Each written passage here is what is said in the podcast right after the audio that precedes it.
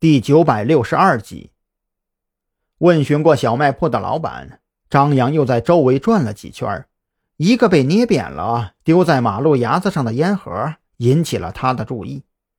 这个种类的烟盒，他曾在白若萱的车里见过。快步走到烟盒跟前，张扬捡起之后，从中抽出一张皱巴巴的纸条，上边写着一行小字：“有诈，谨慎。”张扬正在思索间，他的手机铃声响起。老张，你快回来，有新发现！打来电话的是许志伟，他兴奋地在电话里叫嚷着。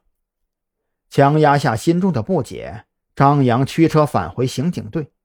可是，当他开进刑警队院子的时候，整个人都愣住了。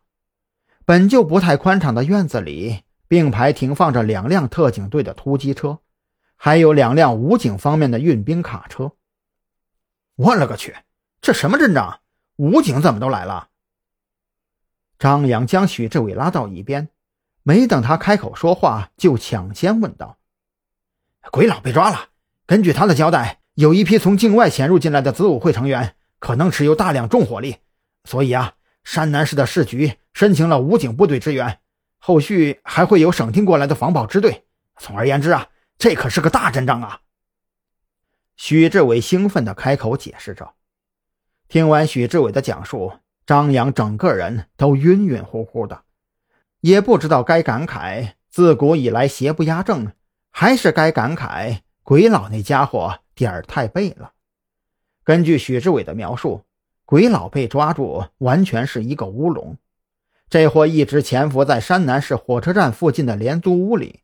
那地方杂乱无章不说，房东收了钱，什么都不管不问，也为他提供了良好的藏身土壤。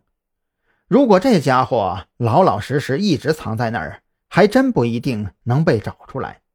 可是他偏偏作死，自以为风头过去了，就准备乔装打扮一番，去附近的鬼市碰碰运气，准备弄点来路不正的高端电脑配件凑合着先用着。可是啊。偏偏该这货倒霉，火车站附近那个几乎已经沦为山南市大小毛贼销赃圣地的鬼市，早就被刑警队给盯上了。就在不久前的收网行动中，搂草打兔子，把鬼佬这个通缉犯给抓住了。二进宫的鬼佬没有了任何倚仗，他知道子午会再嚣张跋扈，也不敢冒险二次组织对他的营救行动。再加上许志伟破解了他的隐藏文件夹，诸多罪证摆在眼前，这货老老实实的交代了所知道的一切。也正因为鬼佬的供词，其他几个有子午会活动痕迹的城市也开始进行抓捕行动的布置，并且互通有无，决定在同一时间同时动手，力保这些已经被精确圈定的子午会成员不会闻风而逃。也就是说，山南市这边的子午会窝点已经明确了。张扬忽然觉得一切都是那么的不真实，就好像辛辛苦苦劳作了一年，即将丰收的时候，邻居家出门就捡到了你全年的收成，这种感觉真的是基本明确了。现在唯一的变数就是那个一根筋的白若萱了。徐志伟摊开手，苦笑着：“要是没有他在子午会手里捏着呀，咱们的抓捕行动完全可以没有任何顾虑。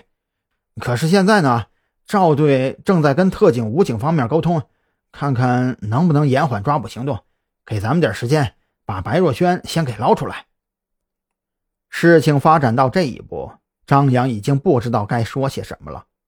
如果这个消息早到三十分钟，白若萱打电话的时候。自己就应该直接告诉他找地方躲起来，那样的话也就没有这等麻烦事儿了。